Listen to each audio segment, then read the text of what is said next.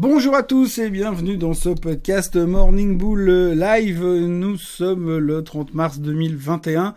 Euh, Aujourd'hui, euh, il y a deux choses qu'il faut retenir principalement. De côté, les bonnes nouvelles, puisqu'on a le Dow Jones qui est au plus haut de tous les temps, le DAX qui a touché les plus hauts historiques, et euh, Joe Biden qui euh, raconte partout qu'il va lancer son stimulus de 3000 milliards d'ici cet été, et qui en plus annonce aussi que 90% des Américains seront vaccinés, ou en tout cas auront accès au vaccin d'ici mi-avril.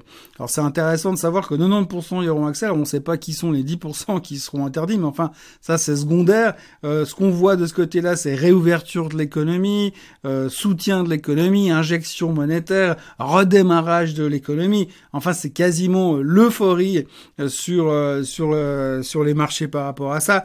Et Joe Biden est officiellement un génie. Donc c'est fantastique ce qui est en train de se passer.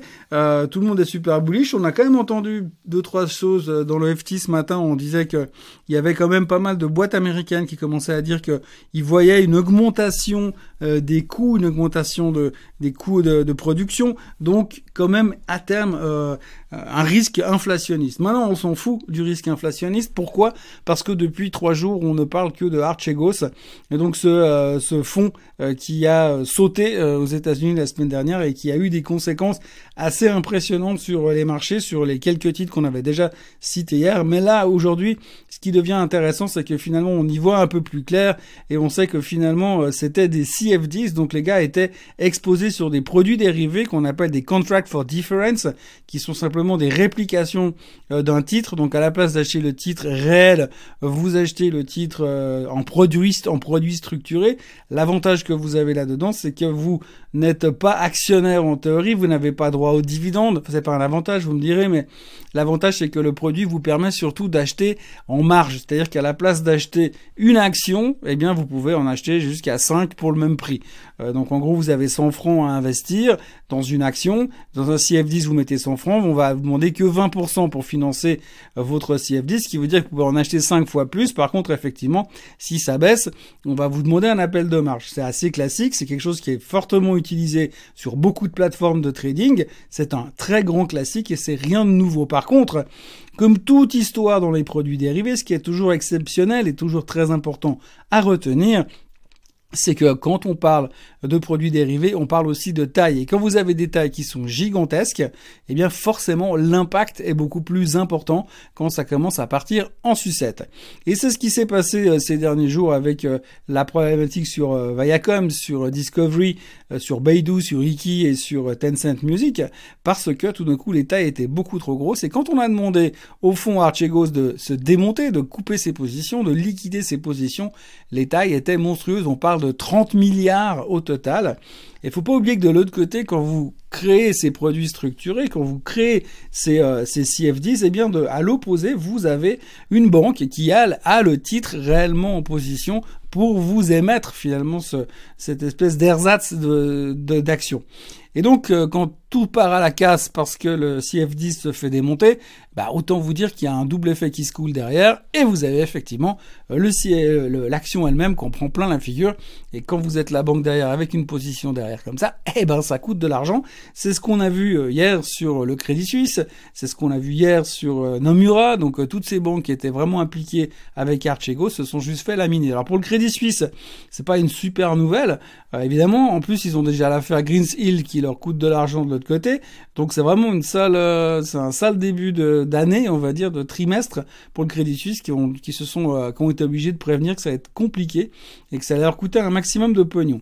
Donc voilà, c'était un petit peu euh, on pourrait discuter des heures sur le sujet des CFDs, mais encore une fois, c'est comme d'habitude, hein, quand on prend, euh, c'est comme quand vous avez les yeux plus gros que le ventre, ben, à un moment donné, il y a des choses euh, qui coûtent, qui font mal, et qu'il faut simplement accepter que ce soit comme ça que ça fonctionne. simplement, on n'a pas vraiment appris du passé parce que c'est déjà arrivé dans le passé qu'on prenne des positions qui soient monstrueuses en produits dérivés et qu'on se rende compte qu'une fois qu'on est tellement gros, eh ben, il n'y a plus personne qui peut nous aider à démonter nos positions Quand on veut sortir, ça s'appelait LTCM il y a 25 ans, mais ça on a largement oublié puisqu'on a déjà oublié ce qui s'est passé la semaine dernière. Mais chose est-il que ce qui est important de retenir dans cette histoire comme leçon, c'est que finalement un produit dérivé c'est rien de mauvais, c'est pas quelque chose de dangereux, c'est simplement quelque chose qui est beaucoup plus facilement maîtrisable quand on parle de taille normale. Mais quand on commence à rentrer dans des tailles euh, dantesques, gigantesques et exceptionnellement grandes, eh bien le risque il est là et ça commence et ça peut coûter très cher. Encore une fois, euh, le Crédit Suisse l'aura appris à ses dépens, mais bon, c'est pas la première fois non plus. Bon, c'est pas les seuls non plus, mais c'est vrai qu'aujourd'hui, euh, ça fait quand même très très mal de ce côté-là euh, sur la thématique des CFDs. Maintenant, la grande question qu'on se pose, c'est de savoir est-ce que réellement est fini Est-ce que réellement il n'y a pas d'autres fonds qui seraient exposés dans cette même logique? Et est-ce que ces fonds sont pas en train de se dire ouais alors on va peut-être quand même juste réduire un tout petit peu la voilure parce qu'on voit que la liquidité aujourd'hui est incapable d'absorber des gros gros gros gros gros trucs comme on a vu l'autre jour. Donc il peut y avoir encore un peu de pression. C'est en tout cas la crainte qu'on a pour l'instant pour le reste, ça a l'air de relativement bien se passer. Les marchés asiatiques sont relativement sereins ce matin. Le bruit qui court dans le marché, c'est que tout est terminé, mais on ne sait pas tout. Effectivement, ce fonds-là n'a pas communiqué, ne communique pas. Donc on ne sait pas toujours ce qu'il y a encore qui peut nous pendre au nez, qui est caché au fond de la grange. Donc méfiance un tout petit peu de ce côté-là. L'idée du jour aujourd'hui, c'est assez euh, une idée technique. Euh, regardez, vous regarderez le chart de Enio, euh, le, constructeur de voitures électriques chinois. hier, il y a un analyste qui a downgradé Tesla aux États-Unis en disant il faut il faut changer de Tesla ne vaut plus ça simplement parce que aujourd'hui la concurrence arrive en Europe mais la concurrence est aussi en Chine. Et NIO a tellement corrigé ces derniers temps euh, que je me dis que là, elle est revenue pile poil sur un niveau, elle avait déjà rebondi, qui correspond à un joli support. Et je me dis, pourquoi pas essayer de jouer un rebond sur NIO avec un stop loss relativement proche en cas de problème. Je terminerai encore euh, ce podcast avec la question du jour. Quelqu'un me demande euh, quel est mon avis sur le fait de shorter le marché euh, lorsqu'un titre est en phase de baisse ou un indice est en phase de baisse? Est-ce que c'est une pratique que je recommande? Le faites-vous personnellement? Alors écoutez, pour faire simple, shorter c'est comme acheter à la, c'est comme acheter un titre qui monte, mais simplement vous le jouez dans l'autre sens. Donc si vous êtes à l'aise avec un marché qui baisse, oui, vous pouvez le faire. Perso, je le fais pas parce que je suis très mauvais à la baisse et que fondamentalement, je suis un boule d'origine et que je vais pas, je vais, j'ai, chaque fois que j'ai essayé de jouer la baisse, je me suis fait brûler les doigts et je ne sais pas faire. Mais globalement, oui, c'est après, c'est comme un trend descendant. Mais il vous suffit de suivre le trend, mais dans l'autre sens.